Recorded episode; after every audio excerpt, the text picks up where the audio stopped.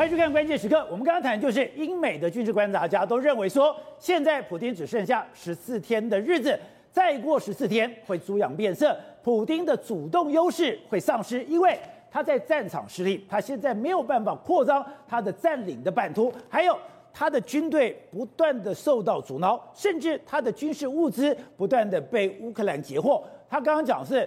不只是你的坦克，不只是你的装甲车，不只是你的电战车，连他在后勤补给给这些士兵使用的这些餐车，竟然也一辆一辆的落到乌克兰的手里边。我们之前在叙利亚战争的时候曾经介绍，乌克兰、俄罗斯最近非常在乎后勤，他们也在乎他们士兵的饮食跟士兵的一个健康，就没有想到。现在这个餐车里面，哎，这个餐车应有尽有。餐车里面装满了马铃薯，这边有洋葱，这边有很多的食物，甚至有很多的罐头。没有想到这些的餐车也都被乌克兰所虏获，所以你就看到为什么在前线的官兵他们没有东西吃？为什么前线的官兵他们要去超商抢食物？因为所有的后勤补给都已经被乌克兰所拦截下来。还有现在不只是现在欧洲、美国的这些媒体在猜测，普京到底怎么了？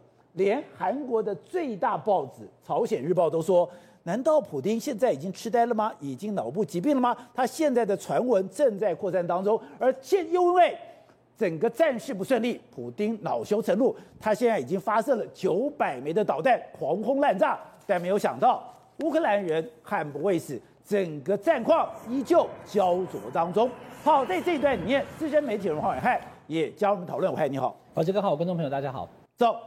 刚刚讲的是，现在大家认为普京只剩下十四天的时间，在十四天之后你就会猪羊变色，因为你的主动的控制权可能会慢慢丧失。我们先帮大家整理是，刚刚讲的是你的坦克，哎，今天你会被拖拉机拖走，还有就是很多乌克兰走在路上，哎，怎么一个坦克在这边一上去，哎，油是好的哦，弹药都有了，人居然跑光。现在不只是坦克，不只是装甲装甲车辆，连什么他们最好的电战车，竟然也被乌克兰人给拦获。更夸张的是，现在我们刚刚看到的，现在他的餐车也落到了乌克兰手上了。而且根据美国的退役的中将说，只要在十天到十四天，乌克兰撑得下去，是吧？俄罗斯大概就准备要退兵了，因为他的临界值就是这两个礼拜的这个时间。所以不是英国的媒体这样讲，连美国的退役陆军中将，他曾经是欧洲司令的，对这个霍奇斯，对，他也讲。只剩下十天了，因为什么？时间没有，人力没有，弹药没有，补给不够嘛。而且俄罗斯呢，现在越打越弱。为什么越打越弱？时间、人力、弹药，对，都不在普丁那一边。越打越弱，为什么？因为他们的车子、战车啦，或者任何身上补给品越打越少。你看，连这个厨房车，哎、欸，这是我们军规所有军队要吃饭的这个车子，哎、欸，都被捕获了。那你看，这多少士兵就没办法吃饭？还不止这样，电战车，哎、欸。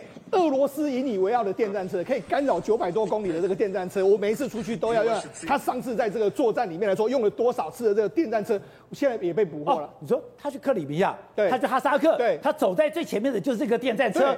结果落到乌克兰手上。我们记不记得哈萨克的时候，他就先把电战车派过去，对不对？派过去之后干扰之后，我就开始进去碾压。哎，连电战车这种你要保护的车子都被人家拿走，还不是这样？坦克，坦克现在哎，如果你看到越来越多画面，坦克呢不只是军官把它拿走，还有民间把它拿走。那还有什么？连这个机关枪啊，他们也被被架走。现在还有很多机关枪丢掉之后，被这个乌克兰人啊把自己弄在自己他们家的车上面，自己还来打俄罗斯啊。那不是啊，连工程车你也丢了，所以各式各样的车辆完全被被掳获之后，你越打越弱，越打越弱，打到现在为止，你看普丁呢，他脸色越来越难看。所以现在呢，国际媒体，我们昨天讲到说，国际媒体都在猜测他说是不是痴呆啦、帕金斯症啦，甚至是脑部的病变。现在全世界媒体都在讲说，哎、普丁真的是这样，要不然打到目前为止，你这样荒腔走板，这个完全不像是过去精明又干练的普丁，精算师普丁，你怎么在这次滑了这么大的一个跤呢？而且我们看。这个是等于说国际的媒体做的一张的示意图，对，也就是虽然俄罗斯的总兵力是高于乌克兰，对，可是他进到乌克兰二十万人，其实跟乌克兰的军队差不多。你当时用的坦克，你用的这个所谓的装甲部队，差不多的。可是越打，导播我们看这张图，你的坦克越打越少，你的装甲运兵车越打越少，对，你的所有的战车越打越少，对。可是乌克兰刚刚讲到，乌克兰不但没有减少，还在增加。为什么增加？就是阴凉于敌，去拿了俄罗斯的战车。没错，这是网友根据这个乌克兰跟俄罗斯目前他们的宣称的这个损失，然后做了一个图。这个图是什么？这个图是净增加，也就是说你增加了，然后打掉的数量这样子相减之后，你到底是增加还是减少？你可以看，这是零零在这个位置，零在这个位置，所以零轴以上就是你越打。这个数量越来越多，那如零轴以下就越打数量越，越打越少。你可以看到俄罗斯从这个这个装呃步兵战车还有装甲运兵车都是减少，而且减少的速度真的是越来越快的这个速度啊。那你看乌克兰也是一乌克兰增加越打越多，越打越多。所以目前为止来说，我就所以为什么人家说你撑不了多久？你再多几个礼拜之后，你越打越少，人家越打越多，搞不好会出现黄金交叉嘛。你你的装备都搞不好都比打了比乌克兰还要更少。那而且我们现在看到越来越多画面是。之前不是讲吗？乌克兰的农民推着一个拖拉车，就要把你一个坦克运走了。就这种画面越来越多。对，现在丢弃在路上的坦克，对，要么就被击毁，要么就被抛弃的，对，越来越多了。对，你看，事实上这个，你看到很很多画面里面来说，在路边上最常看到就是战车被直接被炸掉，还有这样战车就直接弃在那个地方。你看这都都被炸掉了，炸掉就是可能，哎，他们现在的步兵就可以摧毁你这个坦克车，不说好。那如果假设你真的这个军军这些军官跑掉的时候，你看这是农民哎。乌克兰的农民呢，他在回收一台俄罗斯的军车，他把它回收，他就是哎、用他的自己的吊车啊，用他自己的这个车子拖拉机的车子，哎、把他的军车拖回去，哎、欸，你看他这个多夸张一件事情。然后这是什么？乌克兰的民众，这是民众，这不是兵哦。他们民众他就说，哎、欸，他们在路上走一走的时候，突然发现哦，哎、欸，有两台这个俄罗斯的这个 T 八零的坦克在这个地方，哎、欸，他们就瞬时就把它接收了，就这样。你看，因为为什么泥泞在这个地方，他们根本完全没有办法逃离，他们就算是有油，他们也跑跑不开这个泥泞地。所以你说这两台 T 八零的坦克里面有油有弹，对，那你看农民也是这样，乌克兰的农民捕获什么重型的工程车啊。他们在那边清理东西的时候，哎，突然旁边有一台重型的工程车，马上二话不说就把它接收下来，哎，请这个军方来把它载走。好，那这哥斯克朗的车辆被人家这个回收不说，你看他们要怎样？他们拿货的这个 RPG 的这个火箭筒啊，俄罗斯的 RPG 的火箭筒，他们还拿到一堆，哎。所以俄罗斯也有火箭弹，对，也有监视火箭，是，结果也被拿走。那、啊、没办法，他们军人已经跑走了，要么就是阵亡了，那这些东西就留下来，然后乌克兰民众就拿走，哎、欸，要么他们就自己也拿来发射，或者是交给这个乌克兰的军方。那除了这个之外，我刚才不是讲吗？他们很多那种这个还有机关枪什么都丢下来。你看这是什么？机关枪被丢下来之后，你看这是他乌克兰民众，他一台 B N W 的车，敞篷车，他索性就把他的机关枪架在后面。你说那个对，是俄罗斯的机关枪，对，他拿到俄罗斯的机关枪以后。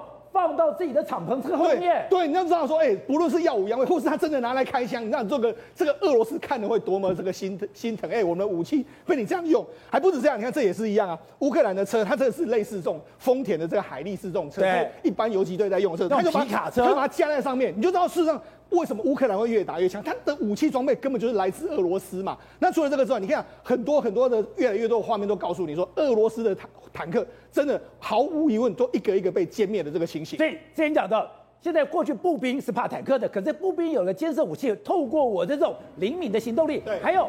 我既然这些监视武器是可以透过荧幕遥控的，对，你现在从荧幕，我不用说，我亲身的站在你的前面，对，我等于说透过荧幕，透过监视器，对，我看到哪里打到哪里，对，这都是美国和英国给他的一个先进的这个这个反装甲的这个武器嘛，那搭配着他们简单的一个控制器之后，就可以这样打。你看，我们看看看到是在路边打，这是一个步兵，步兵他直接很简单的方式就可以攻击到这个所谓的坦克车。你看这个整个战法来说的话，俄俄罗斯当然越打越弱。好，那除了俄罗越俄罗斯越打越弱，我们刚才不是讲吗？他们虏获了一个非常重要的电子作战车嘛，这个是第一次抓到。掳到的时候，哎，俄这个乌克兰军方也相当相当之开心呐、啊。这是什么？这是他们俄罗斯的包里索格列布克斯二号型的这个他们这个很厉害吗？而且这个很厉害。他说什么？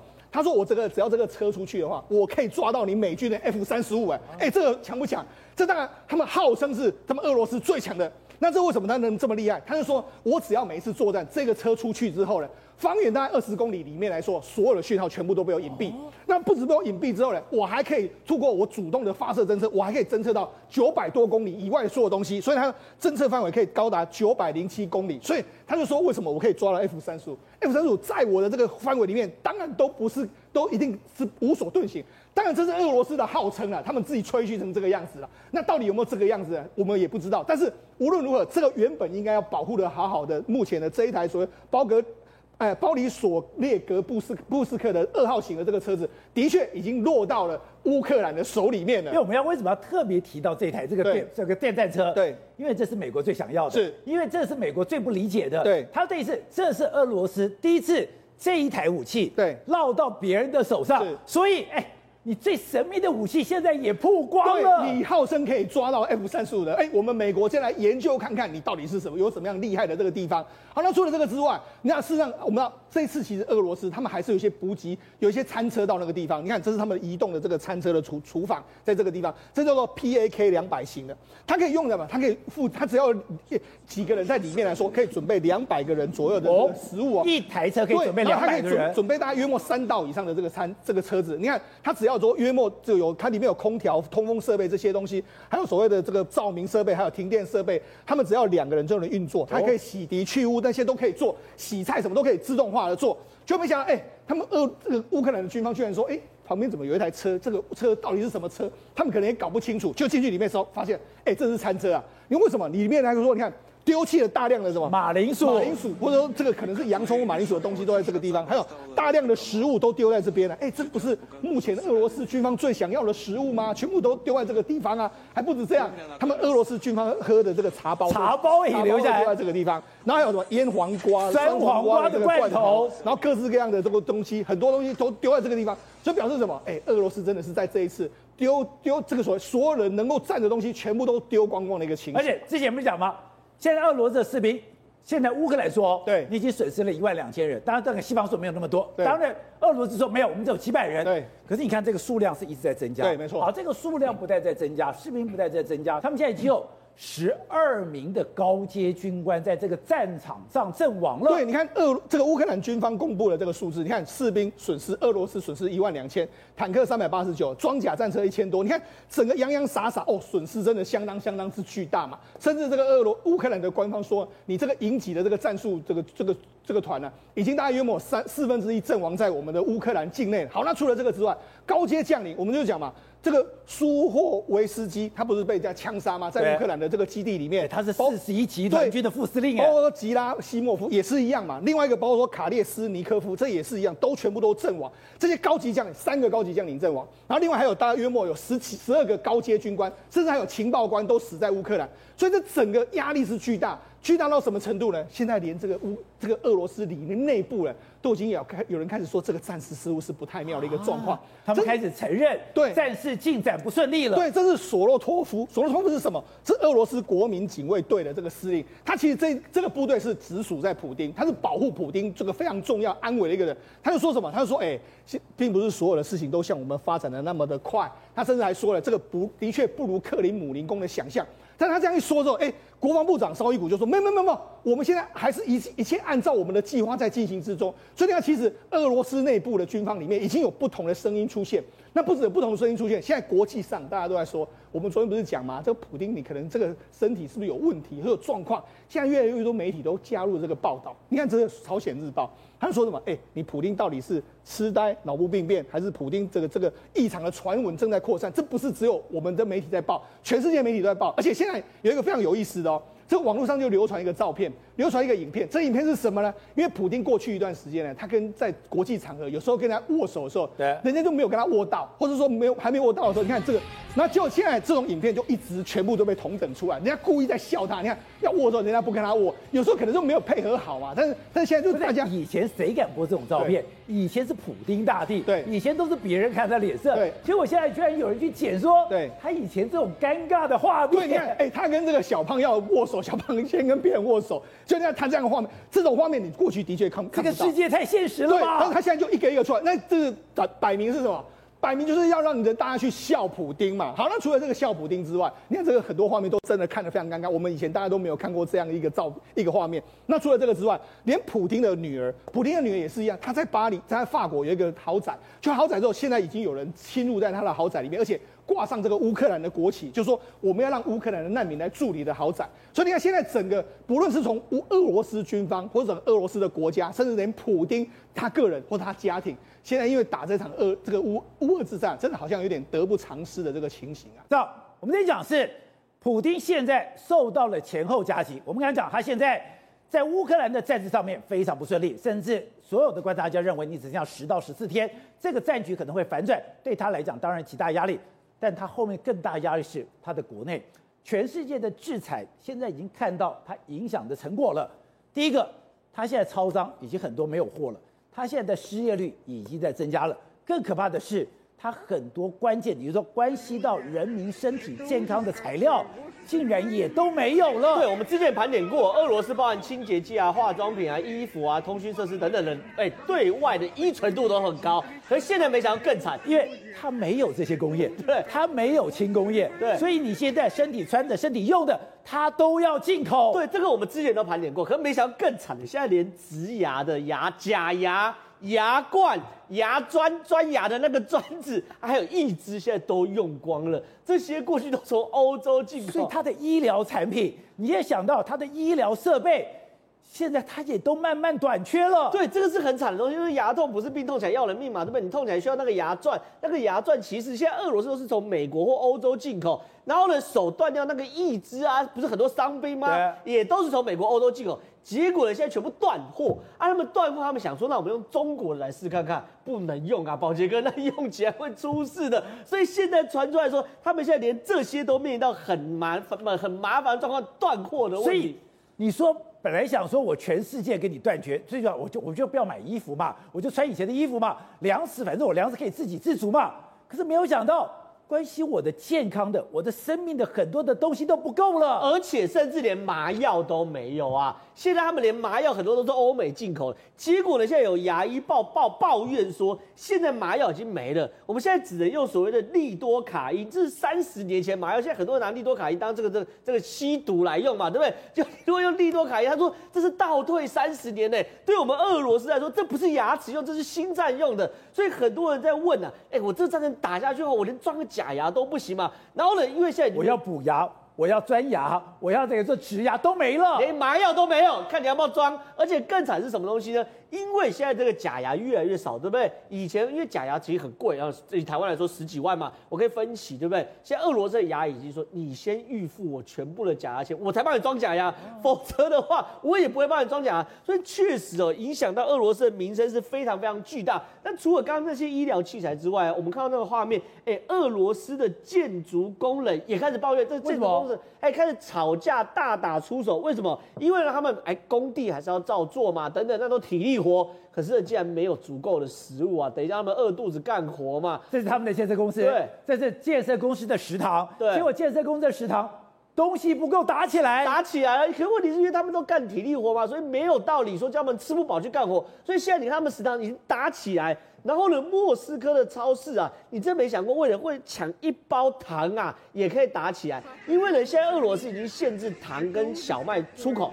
那呢，限制这个出口原因很简单嘛，他们是担心未来这边稀缺商品，所以内部就开始抢这个糖跟小麦。那对于很多俄罗斯人来说，我其实真不要卢布，我卢布可以丢掉。可是糖跟小麦是现货交易啊，这对我来说比较重要，米呀、啊、等等的。所以你看，现在俄罗斯你看大量大量去抢这种糖跟小麦，也遇到了非常大的问题哦。然后呢，很多年轻人，因为我们都知道有很多西方的企业嘛，对不对？什么 H&M 啊、Zara、艾迪达、Pull&Bear 全部都撤出，对不对？结果呢，很多在俄罗斯的年轻人全部都失业了。那这个失业还不打紧，甚至现在有传出来哦，母公司如果有聘到俄罗斯人，他们也叫这些俄罗斯人滚蛋。哦，因为这东西就是有霸凌的问题嘛，就是我不能接受我，比如说我的高管是俄罗斯人，没有办法愿意，大家不愿意给你这个高管领导嘛，所以叫你离开。所以是俄罗斯的，所以你不是在俄罗斯境内，你等于说我大家来围堵你，把你给隔离，把你给排除，你俄罗斯人在外面工作。你也会没有工作，也会没有工作，所以俄罗斯现在变成全民公敌嘛。然后呢，我们刚刚谈嘛，我们这一谈有非常多的软体公司去制裁俄罗斯嘛，对不对？现在俄罗斯人正式连 Adobe 不能都不能用，连 Adobe 都不能用，Adobe 刚刚没有有的用，应该知道，就 Word 可以转档变成 Adobe 嘛，它文字格式不会跑掉。那你连 Adobe 都没有，你怎么样去跟人家去谈生意？这东西呢，现在也变成是非常多在俄罗斯外商的困扰嘛。我如果在俄罗斯设立一个会，我连 Adobe 都没有，我没办法跟我母公司联络啊。所以呢，现在他们大批大批员工也开始撤离俄罗斯嘛。可是最惨的事情是，普丁竟然破罐破摔，不会不会，他既然哦想出各种奇怪的理由要去没收外商的资产，因为我已经没东西了。我已经没有资源了，我干脆你现在还留在俄罗斯的，我就直接收归国有。对，普京之前讲收归国有就是这个意思哦。第一个，因为现在哦，俄罗斯有很多航空公司，其实航空公司飞机不不见得用买的，可以用租的。就俄罗斯航空公司有租五百多架，都跟欧洲、欧美国家租了。现在普丁不打算还了，他直接下行政命令说，你们就直接用，不用还了。那西方世界如果要，我付卢布给你啊，那就是他的意思就这样嘛。所以这五百，假设我们的华航、我们的长荣有租给俄罗斯的航空公司，现在。就变俄罗斯的，对，因为俄罗斯的整个这个机队，俄罗斯航空业的机队在七百二十八架飞机，但里面呢有五百一十五架是租来的。那租来的，他现在就说，在这五百五百多架，价值一百亿美金，普丁就把它压下来变人质不还了。然后呢，之前不是讲嘛，要去扣押外商的这个所谓财产，他怎么扣押？你总要有个理由，对不对？普京现在现在传出来签了一个行政命令，说外商哦，包含可口可乐、麦当劳、肯德基哦、IBM 呢，你要不准批评我俄罗斯的政府。你如果批评的话，就是叛国罪；如果批评的话，我就没收你的资产。所以现在这些外商人很担心嘛，他们要求他们派驻在俄罗斯的员工。千万不可以用 email 等等来谈论这一次的事件。你如果被抓到把柄的话，你就会被没收。那谁还敢待在俄罗斯？对，另外一手呢，开始把所有派驻在俄罗斯的员工全部拉回来，恶性循环了吗？就恶性循环。所以对于普利来说，这件事情真的雪上加霜。那现在呢，还有三千亿美金的外汇，俄罗斯嘛，哎，现在是讨不还被冻结嘛，对不对？所以你去扣押人家一百亿美金的这个飞机，人家扣动你三千亿美金的外汇嘛，所以这个东西确实已经变俄罗斯经济的很大问题。好，辉诚，刚。今天有一个影片不断的在流传，那是俄罗斯的国家电视台，竟然有一个导播，他就站在后面，竟然讲说：“我第一个我不要战争，第二个是你们看到的都是谎言。”以前我们知道俄罗斯是这种言论控制的很严密哦，完全只有一个声音哦。现在不同的声音一个一个爆出来，都很难想象，这种地方都可能跑出来。这个女生可以被视为是一个殉道者，为什么？因为她非常清楚知道，她今天的这个举动有可能让自己面临到十五年的徒刑。结果她还在，她这样要十五年，十五年徒刑。然后你知道吗？他们这个直播节目，这个女生是蓄意的，因为她知道是直播节目，而且至少有数百万人会同时在这个时间看这个节目。数百万人，对，所以她才冲进去，然后直接，她就直接说：“哦，停止战争，然后我们不要战争，然后呃。”所有这一切全部都是谎言。那他他其实是精心去做这一幕，为什么？因为他自己在上。被抓之前，他其实有录一个那个声明，他说我我是自愿要去做这件事。他说在二零一四就这个画面，他说二零一四年当我们的政府入侵克里米亚的时候，我们保持了沉默。当在二零一八、二零一九年，当那个毒杀我们的那个所谓的呃纳瓦尼反对党的领袖时候，我们继续保持沉默。结果现在现在状况是什么？现在都是因为发动了这个战争，而这一场战争让我们身为呃俄罗斯人觉得非常羞愧。他就说呢，我们如果在持续的沉默下去，这个反人类的一个政权的话，这个世界将会永远的背弃我们啊！俄罗斯十代子孙都无法摆脱这场兄弟战争的耻辱。所以你知道，他这个一个东西出来之后，整个俄罗斯还有很多就是呃西方世界人都把这个女生视为是一个殉道者，她实在是太勇敢了。而在俄罗斯境内，像这样子的一个敢挺身而出，然后呼吁所有的俄罗斯人不要再相信政府，然后出来反叛的人越来越多。你看这个画面是什么？这个画面它其实是一个机长，然后呢，他的飞机是从他们这边要飞到土耳其，结果他就直接哦，在那个空空中广播，他直接说入侵乌克兰是犯罪。他说呢，你们永远不要相信你们眼睛看到的所有的新闻报道。然后呢，他就开始讲到说，我们应该就是不应该去入侵乌克兰这样。他不也完蛋了吗？他也完蛋。了，所以呢，他就说他这个是一个反战的广播，而这个广播一出来之后呢，还让乌克兰的外交部长在他 Twitter 上转为分享，而且呢，就是其实这个俄俄罗斯机长他就说，请不要去歧视俄罗斯人，就变成是俄罗斯人感觉上好像为了普丁发动的这场战争背上了一个罪名，对但事实上他们自己也非常的不愿意。然后现在有越来越多有良知的这样俄罗斯人已经勇敢的站出来，但说了这些人其实都要。面对长达十五年的徒刑，然后现在还有一些有什么样的做法？包括你现在看到的画面。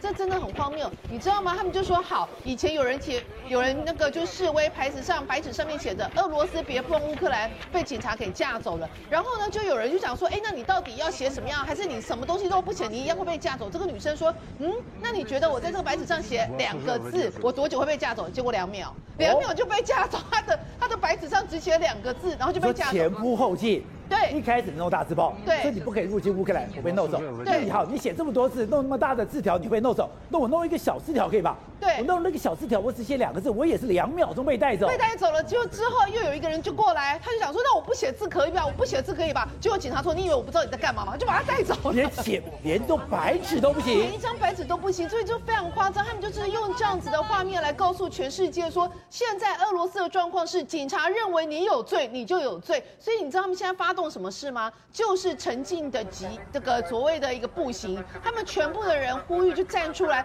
但是整个游行场合就不要讲话，也不要有任何的呃的标语，就这样们静静的走着，结果也被人家逮捕，还被打，还被打，而且也被逮捕。游行场合没有讲话，没有标语，也被打。对，就完全就是不要有，因为他讲说好，我连一张白纸我也被抓，那我不讲话，我走在路上，我们一群人走在路上可以吧？不行，也被带走。最后他们就发现说，现在的整个俄罗斯情况，尤其是莫斯科的红场前面，真的是戒备森严。你看，几乎完全都没有人，因为他就不让你走，他怕你所有人群聚在一起，即使你是沉默不语的讲话，人家也认为你就是在一个造反行动。结果呢，非常夸张，还有人把脚踏车停在红场，脚踏车也被牵走，就想说。好，感觉上就是你的红场就是完全不能有任何人事物停留在那边就对了。就整个俄罗斯感觉上真的非常的呃戒戒备森严，就不知道这个政府到底在怕人民什么，就让人家觉得非常百思不得其解。然后现在圣彼得堡也越来越多人在那走在路上，然后圣彼得堡对也都是普丁的故乡，普丁的故乡，然后也是因为这样就被带走了。然后呢，你知道吗？他们现在把那些反抗的人带走就算了。连采访的记者也要被带走。那采访记者说：“哎，我是被派来工作的，哎，不好意思，我就整车，然后就被带走。”所以你就说，现在整个俄罗斯的情况就是，事实上看起来，你看这整车全部都是记者，然后全部都被带走。好，瑞德，刚刚讲的，普丁为什么那么焦虑？他的战事真的太焦灼了。刚刚讲的，从三月五号之后，他的整个控制的范围。不增反减，对，没有错。你知道吗？那么马利坡，我们以马利坡为为为为例就好了。为什么？因为马利坡是目前为止啊，那么俄罗斯攻打乌克兰的这个城镇乡市，这乡镇里面呢，最凄惨的一个地方嘛，已经整整攻了，已经有十三天的时间，断水、断电、断暖气、断粮、断药物，结果攻不下来。攻不下来以后，他现在非要攻下马利坡不可。为什么？因为他要打造一个廊道，什么廊道？就是他所占领的克里米亚半岛南部，跟他利尔松啊，已经那个克里米亚半岛的上面。对。然后呢，要往东跟现在已经顿涅茨克、卢甘斯克他已经拿下来了嘛。然后呢，中间刚好有一个地方就是马利马利坡，还非得要把马利坡打下来不可啊。哦。所以这是克里米亚，没错，这是顿涅茨克。现在我要在克里米亚到顿涅茨克，我要打通一个廊道，中间。马利波卡在中间，对，这可以解释他为什么狂轰乱炸，里面四十万老百姓现在已经有一半已经疏散了，大概还有快要接近二十万人嘛，里面过得非常凄惨的这个日子啊。但是俄罗斯没有拿下来不可。宝杰，你知道为什么非拿下来不可吗？为什么？因为在。俄罗斯不是再撑，也不过撑大概大一两个礼拜嘛，它的弹药啦、相关的补给等等嘛。然后乌克兰的这个总统不是说，他们至少还可以撑十到十四天嘛，对不对？不包括基辅的粮食有两个礼拜的一个存量嘛，大家都在赌两个礼拜，为什么呢？大家都赌两个礼拜，都赌两个礼拜，也就是说这场战事呢，应该要在三月底以前一定要告一个段落。那为什么俄罗斯必须拿下马利坡？现在？俄罗斯普丁，你知道全世界最想要结束乌克兰战争的人是谁？就普丁啊！普丁啊，你知道吗？就是普丁。但是普丁最想结束，但是他不能这样结束，所以他一定要有一个这个所谓的胜利啊、呃！就跟这个投名状里面讲，我们太需要一场胜利，他一定要有个胜利，有这个胜利了以后呢，他才能够要求这个乌克兰割地嘛，所谓的成立共和国的假的嘛。马利波拿下来以后。那么他要的普丁的要的条件几乎都已经啊，那么像司马昭之心都已经非常清楚了。对，他可以把乌东乌南连在一起。没错，他现在层层包围，每天炮轰之外，现在还必须绕一个管道。可是问题来了，今天最新的消息，什么消息呢？你要知道，俄罗斯他的军人军队已经不够了。乌克兰今天，那么在今天晚上稍晚的时候呢，已经正式出来指控，他们截获一个情报。那么俄罗斯把俄罗斯的军服穿在白俄罗斯士兵的身上。然后呢，再叫白俄罗斯的士兵准备回军往南，一起到乌基辅的战场去啊，你知道吗？真的要逼白俄出兵了。那白俄现在陷入一个状况，本来白俄罗斯的总统对不对，跟那个呃普丁尬在一起嘛，现在白俄罗斯看全世界这样这样制裁这个，等于说俄罗斯。我的天呐！如果我明目张胆这样下去帮忙俄罗斯的话，下一个制裁是不是我啊？对，他已经被制裁了。对，他已经被制裁部分了，但是还没有像俄罗斯那么严重哦。白俄罗斯可不是俄罗斯啊，有这么多天然气，这么多石油，这么多小麦。你要知道，今天俄罗斯竟然干了一件事。今天俄罗斯干了什么事？我们全世界所有你在做面包的，做什么，你都要小心一点。为什么呢？俄罗斯。他能够外销还能活下去，俄罗斯人民还能活下去，还能够撑住他那个战争的这个底气呀、啊。石油、天然气、小麦这三种，他今天已经宣布，小麦要包括这个，等于说六月底以前啊，慢慢慢慢的有些地方都不让他那个出去出产出出口了。为什么呢？因为他怕他俄罗斯自己本身的粮食不够啊。那里面你知道他那么不让他出去，即刻下令不让他去出去的，我觉得普丁非常不够意思。最挺他的白俄罗斯在名单里面呢。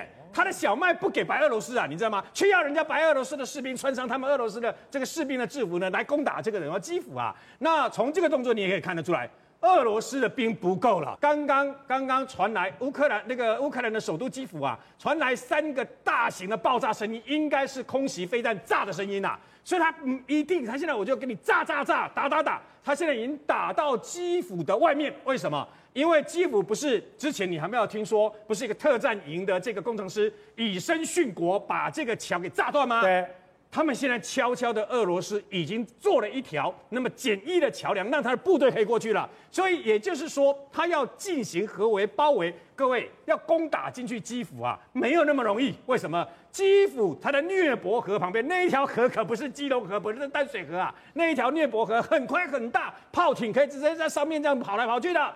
那么基辅有三倍的台北市那么大，所以他要投注多大的兵力才能够攻打进去基辅？你看，他现在阿兵哥不是不够了，必须从克里米亚、顿涅斯克、卢甘斯克，甚至于还要白俄罗斯的阿兵哥假装是俄罗斯进来合围，他的兵不够大，而他现在必须要有一场战争，所以紧接而来，非常可能就在基辅的郊区这个地方，即将有一场浴血血战。所以，董事长，普丁需要一场胜利。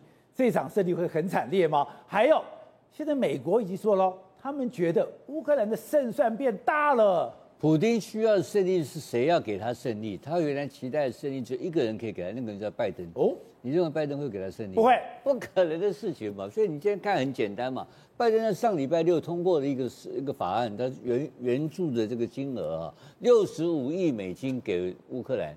两亿是安全经费，六十五亿是军火，是军是作战经费，哎，六十五亿美金呢？作战军费 跟你跟你干了嘛？你那你看，乌克兰有花很多钱嘛？你看不出来嘛？对不对？你我唯一看到的一个最典型的事情就是说，如果俄罗斯不能够去截断。所谓乌克兰的整个绿色通道，对，它的整个后援部队的通道，源源不断的进来的钞票也好啦，粮食、后勤补给、弹药啦、监射飞弹呢，一大堆东西。你如果不能挡住它的话，请问你这个仗你怎么打？打不下来，那是打一直拖，一直拖，一直拖嘛。那这个拖时间长期化，就是美国的美国最喜欢的事情嘛。因为这个事情拖下来，你我现在很简单一个算盘嘛。我们刚刚我们算过整个账。美呃，俄罗斯一年的 GDP 啦，有百分之六十是什么东西？是两个产品啊，就是呃，刚刚瑞德讲过，有有这个，它它有这个粮食，还有石油、天然气，还有军火，它主要是这四样东西。但是这这个上现在全部被冻结了嘛，全部被开始被，全部开始全世界冻结它，所以这时候它的它的外汇，它的收入已经产生问题困难，它没有钱嘛。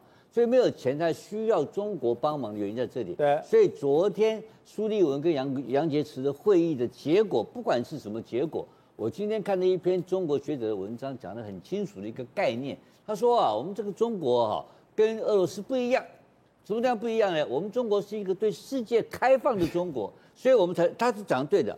他的十四兆的美金的这个这个 GDP 的来源啊，是来自于中国服务全世界嘛。对全世界赚到那么多美金啊，可是你看普丁他们只有一兆多嘛，所以他们是一个属于靠靠领土，他要靠耕种，它靠矿产的一个国家，他不需要，所以他可以活在俄罗斯的那个过去的那种俄大地俄俄罗斯的这个帝王时代的那种思想，他他是一个领土概念。可是中国不是，中国是要用“一带一路”，要跟欧洲往来，要跟美国往来，所以中国是要拥抱全球。我不可能跟他走在一起，而 且才是概念切割了。这两个不能走，因为这两个他讲的概念是对的、啊。我因为你你搞那套东西，跟我的利益冲突嘛。他知道利益冲突了。不，你他现在搞乌克兰这个领土的概念，那我现在他用领土来经营国家，这是呃这是普京的概念。对。他占很多地，他占很多国家，对不对？他现在的目的就这次栽到不管他了，他的战略观念就是叫做领土的一个经营概念嘛，对不对？可是可是中国不是啊，中国是靠外销，靠着自由市场贸易嘛，他拥抱全球的经济，他才会成长。他是因为全世界经济的开放而得到利益的国家。不管怎么说，他要说我跟普京不一样。对对对对，那我们两个是。就道不同不相为谋啊，不能跟他搞在一起，搞在一起会把中国拖垮。你想是这个概念，所以你就这个情况你也知道嘛。所以这个仗啊，各种消息都出来，但是有一个确定就是说，普京已经变成把俄罗斯变成一个二流国家，这是事实。